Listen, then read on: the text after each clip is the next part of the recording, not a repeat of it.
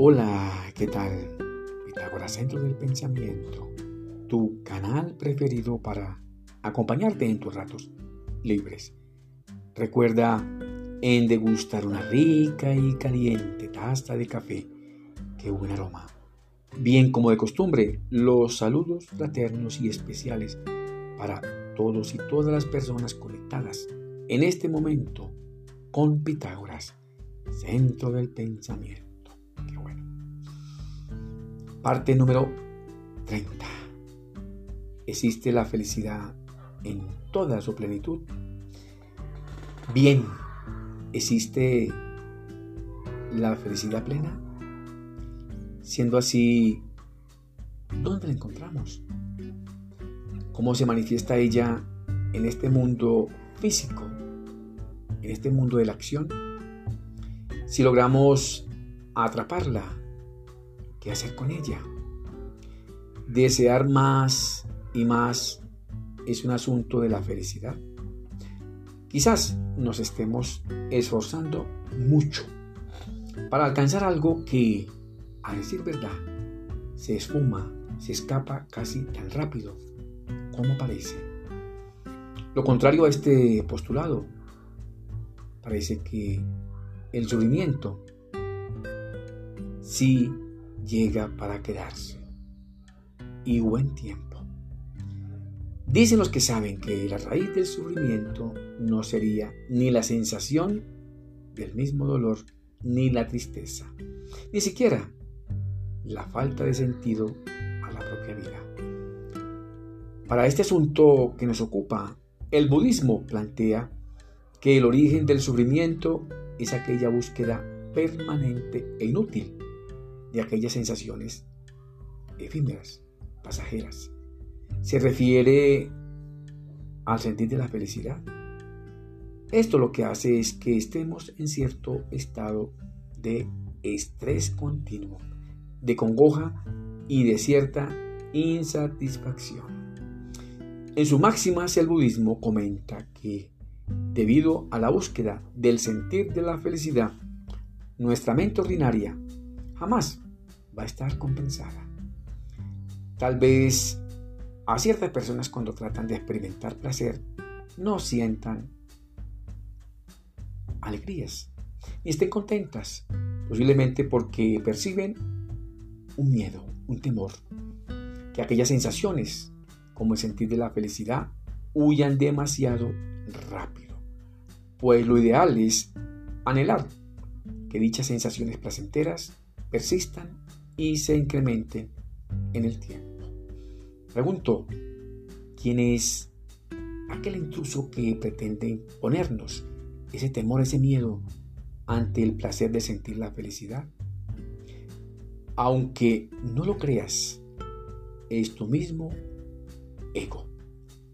Sí, ese ego, ese yo inevitablemente camaleónico y charlatán, que no para de cambiar continuamente para conservar vivo aquel mito ilusorio de su existencia. ¿Qué sucede con el sufrimiento y el sentir de la felicidad si el ego se va? Si se marcha, si se larga de nosotros, ¿quién se ocupará de generar nuestros sufrimientos? ¿Quién nos cuidará y nos protegerá como Él lo viene haciendo todos estos años. Sin embargo, dicen los que saben que se debe acabar con la grotesca tiranía al ego.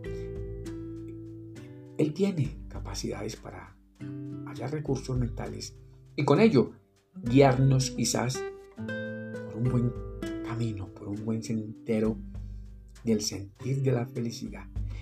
Claro está, confíes mucho de él, falta de control, el ego, fácilmente podría sabotear y abatir nuestros buenos deseos para no vernos libres en nuestras vidas y también de él.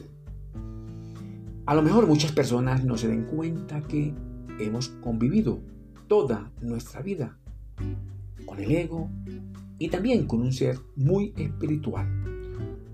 Un ego, como dije, camaleónico y fanfarrón, que desea más y más de lo que tiene, fríamente calculador y exigente. Engaña continuamente al cuerpo con placeres innecesarios. Y esto lleva al frágil y mortal cuerpo solo por el camino del sufrimiento y también del dolor. Por otro lado, tenemos a un vecino oculto en nosotros, llamado Espíritu, con una voz solo audible en el silencio. Un guía sabio que te conoce desde la noche de los tiempos. Además sabe quién en verdad eres. Es un consejero que te podría librar de aquellas emociones negativas y también del sufrimiento.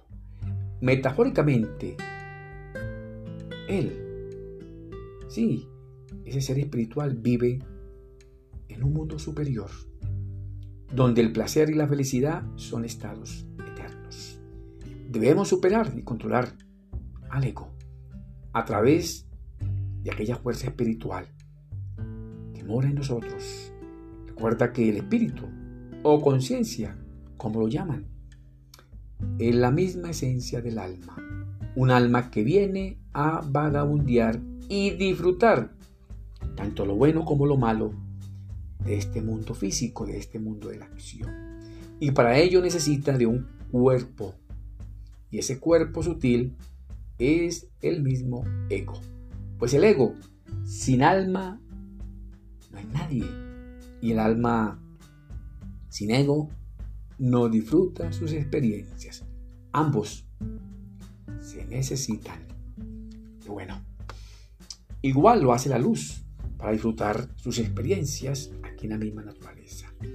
Pregunto, ¿tiene algún sentido pedir al Creador que nos otorgue felicidad sin haber primero controlado al ego? Ante todo debemos pedir la corrección para nuestro ego, pues un ego controlado disminuye las cargas del sufrimiento y también del dolor. Nos encontramos en un mundo de mucha abundancia de placer. Ahora bien, ¿a qué se deben nuestros sufrimientos en un mundo colmado de placer? ¿Qué nos falta para recibir la felicidad?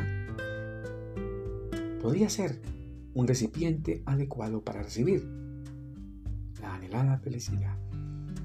Dicen los que saben que del mismo amor nacen varias influencias, entre ellas la luz y la oscuridad, la bondad y la maldad, la misericordia y el juicio, aquellas influencias buenas, terribles y difíciles, pues según los deseos en ellas son para beneficiarnos. Pregunto, ¿en qué nos benefician las influencias?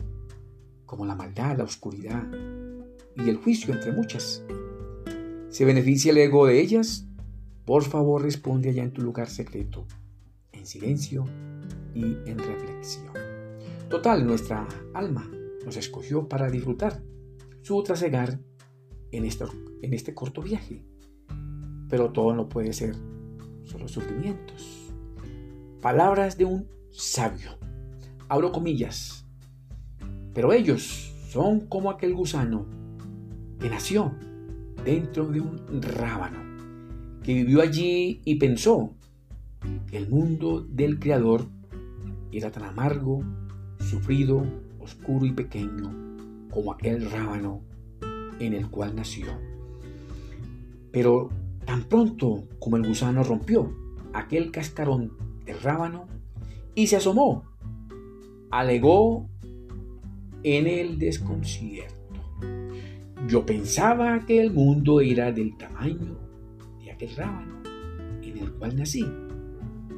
Y ahora veo delante de mí un mundo grande, muy hermoso e increíblemente maravilloso. Cierro comillas. Qué bueno, te deseo muchos éxitos para ti, tu familia y tus amigos. Que mi Dios, el grande, los bendiga y también los proteja. Nos vemos en el próximo episodio. Y gracias por escucharme.